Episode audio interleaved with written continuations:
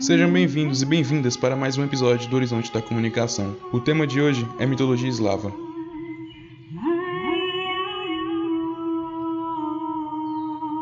Olá, gente, tudo bem com vocês? Comigo está tudo ótimo e espero que todos estejam bem, cuidando-se e praticando o isolamento social. Como sabemos, estamos em uma temporada exclusiva do Horizonte da Comunicação, e essa época é exclusiva para falarmos sobre mitos que rodeiam a história da humanidade. E a história mitológica de hoje é sobre mitologia eslava. A mitologia eslava e religião eslávica evolui por mais de 3 mil anos. Acredita-se que, que algumas partes dela são do período neolítico e talvez até do mesolítico. Esta mitologia possui vários traços comuns com diversas religiões indo-europeias. Difícil para qualquer pessoa na atualidade situar com certeza em que local nasceram os povos eslavos, diante da miríade de teorias e hipóteses, e a falta de um estudo mais sério e dirigido para esse povo forte e de cultura marcante. Os eslavos são o mais numeroso grupo étnico e linguístico da Europa atual. Os povos eslavos estão espalhados pela região conhecida como Europa Central e Europa Oriental, além de uma parte da Ásia nos mais diversos países, como Polônia, Bulgária, Áustria, Eslováquia e etc. Considera-se que sua migração para a Europa se deu a partir do século V e VI, seguindo a trilha dos povos germânicos.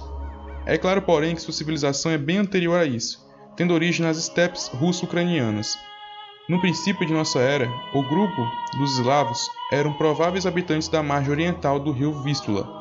De fato, somente parte dos povos eslavos seguiram os germânicos, pois um ramo passou a habitar a atual Rússia. Os eslavos que seguiram os germanos se estabelecem no grande vazio deixado pela sua ida ao ocidente, preenchendo a atual região da Europa Oriental, incluindo a Sérvia, a Romênia, a antiga Iugoslávia, a Macedônia e etc eram organizados em tribos, cada uma cultivando um pequeno terreno fértil em volta, usando de engenhos elementares.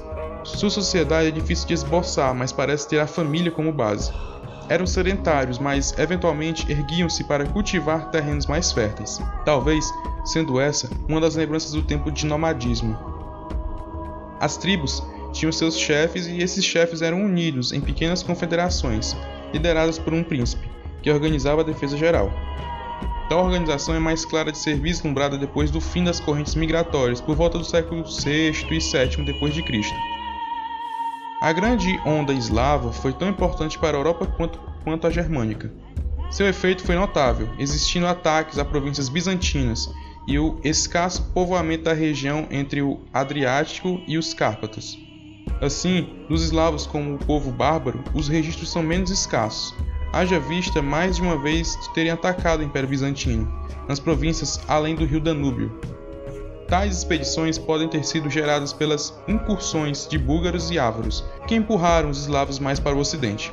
O primeiro estado eslavo, digno desse nome, parece surgir em um certo Samo, no último quartel do século VII, quando ele construiu um reino desde os Alpes austríacos até o Mar Báltico, com seu núcleo constituído de sérvios, morávios e eslovacos, Porém, tal reino não dura, seguindo-se um longo período de divisão, em que os eslavos foram absorvendo os povos da região, como os romanos da Líria, os dálmatas, os bizantinos e entre outros. Certos aspectos culturais começam muito lentamente a se insuflar no povo eslavo. Também é preciso que se cite os eslavos que emigraram para a Rússia. Esses, segundo nossos registros, deram origem a grandes entrepostos comerciais como Kiev e Novgorod, os povos eslavos da Europa Oriental entraram, então, numa verdadeira Idade das Trevas, tendo em vista que não houve um processo de aculturação muito destacado até a disseminação da religião cristã, religião eslava. São conhecidos poucos registros escritos tratando dos eslavos, dos séculos antes da cristianização. Entre outras fontes, é comum se apelar para o controverso livro de Veles, que é um texto sagrado dessa religião. O Saxo Grammaticus é outra fonte de autenticidade disputada, o Chronicon Slavrum, por Helmont, é em geral aceito como uma fonte genuína, tratando de cultura eslava do primeiro milênio depois de Cristo, mas dele só se tem poucos fragmentos. Apesar disso, nos escapa quem dentinha um poder sacerdotal na religião eslava, ou mesmo a cosmologia desse povo. A grande fonte da antiga religião eslava é, portanto, o imaginário folclore desse povo, como retratou magistralmente Bram Stuck em seu célebre, em seu célebre livro Drácula, vampiros, lobisomens, bruxas e espíritos. Esses conceitos subsistiram, mesmo depois da cristianização dos eslavos em sua cultura. Uma outra maneira de estudar a mitologia eslava é observar os grandes arquétipos herdados por eles de sua herança indo-europeia. Assim, é com o Deus do céu e com a essência de deuses pares, um representando o bem e o outro representando o mal. Panteão Os deuses principais. Deuses que eram cultuados por todos os povos eslavos são eles: Svarog, Deus do céu, possivelmente de inspiração indo-europeia, era considerado o criador do mundo, era o pai de todos os deuses, o criador dos mortais e o doador de todas as artes aos homens. Mat, a deusa da terra. Seu nome significa úmida mãe terra. Era muito cultuada com seus fiéis, pedindo constantemente por boas colheitas, por fertilidade e entre outras coisas. A maneira de cultuá-la era cavando um buraco e falando nele, para a partir dos sons emitidos descobrir se seriam boas ou não as colheitas. Baba Yaga, deusa da morte, era famosa por seu olhar mortal, costumava emboscar os homens de coração ruim, matá-los e levá-los para sua casa, onde os devolvia à vida e os comia. Guardava seus ossos com os quais construía sua casa, e os dentes que usava para a fechadura. Era famosa também por montar num almofariz e usar um pilão para impulsioná-lo. Tinha uma vassoura que usava para apagar os rastros de sua casa. Koshai, o sem morte. Seu nome significa velho ossudo. Como Baba Yaga, como Baba Yaga de quem era contraparte masculina, era um gênio mau, famoso por viajar pelas aldeias, matando as pessoas que encontrava em seu caminho. Era imortal, guardando sua vida num ovo, dentro de um pato, dentro de uma lebre, dentro de uma cuba, escondido debaixo de um carvalho. Quem o matou foi o príncipe Ivan, que alvejou com uma seta o pato, quebrando o ovo, depois de achar a cuba e matar uma lebre, para impedir o mesmo de matar os aldeões de uma pequena vila. Perum, deus do trovão e dos raios. Perum era o responsável por fertilizar a terra. Era um deus temperamental, associado aos carvalhos. Tinha outro papel como divindade da guerra, ocasião na qual cavalgava pelos céus uma carruagem puxada por um bode gigantesco. Era representado com uma estátua de carvalho com cabeça de prata e bigode de ouro. Outro símbolo que era usado para Perum era o dragão. Yarilo, deus da fertilidade e do sexo, era representado como um jovem de grande beleza. Era adorado, especialmente na primavera, depois da colheita, quando uma das virgens era coroada como sua rainha, na esperança de que ele abençoasse as sementes recém-plantadas. De acordo com o livro de Veles, a religião eslava reconhece três reinos, que possuem ênfase particularmente dos neopaganistas, que se baseiam no livro de Veles. O principal símbolo das ideias cosmogônicas dos eslavos era a árvore do mundo, ou Yggdrasil, como era também reconhecida pelos escandinavos.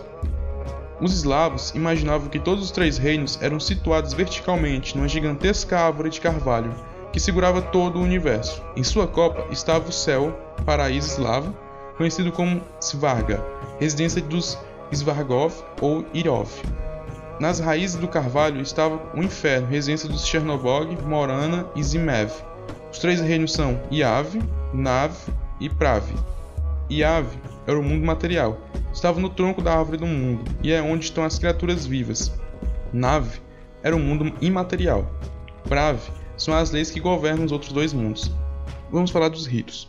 As práticas indo-europeias comuns de, ador de adorar rios, agradecer a deuses pelas colheitas de grãos, adornando feixes de grãos e usando coroas de grãos, celebrando colheitas com danças circulares, cantando e dando ovos de Páscoa, para citar apenas alguns exemplos são todos conhecidos como costumes folclóricos eslavos.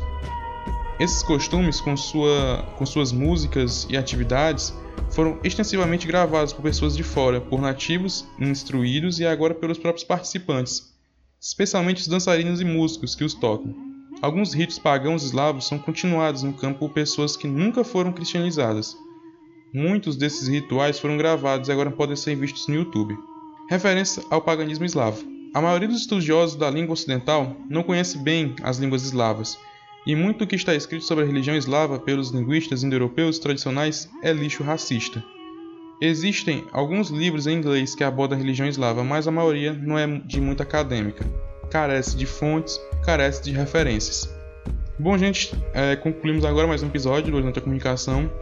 É, um episódiozinho curto, rápido, porque infelizmente a mitologia eslava carece de fontes, carece de textos e escrituras, de forma de escrituras confiáveis no caso. É, enfim, gente, muito obrigado por vocês terem acompanhado até aqui. No próximo episódio nós trataremos a mitologia egípcia. Então é isso, gente. Muito obrigado por, pelo seu acesso. Até o próximo episódio. Até lá, um abraço. Falou, gente.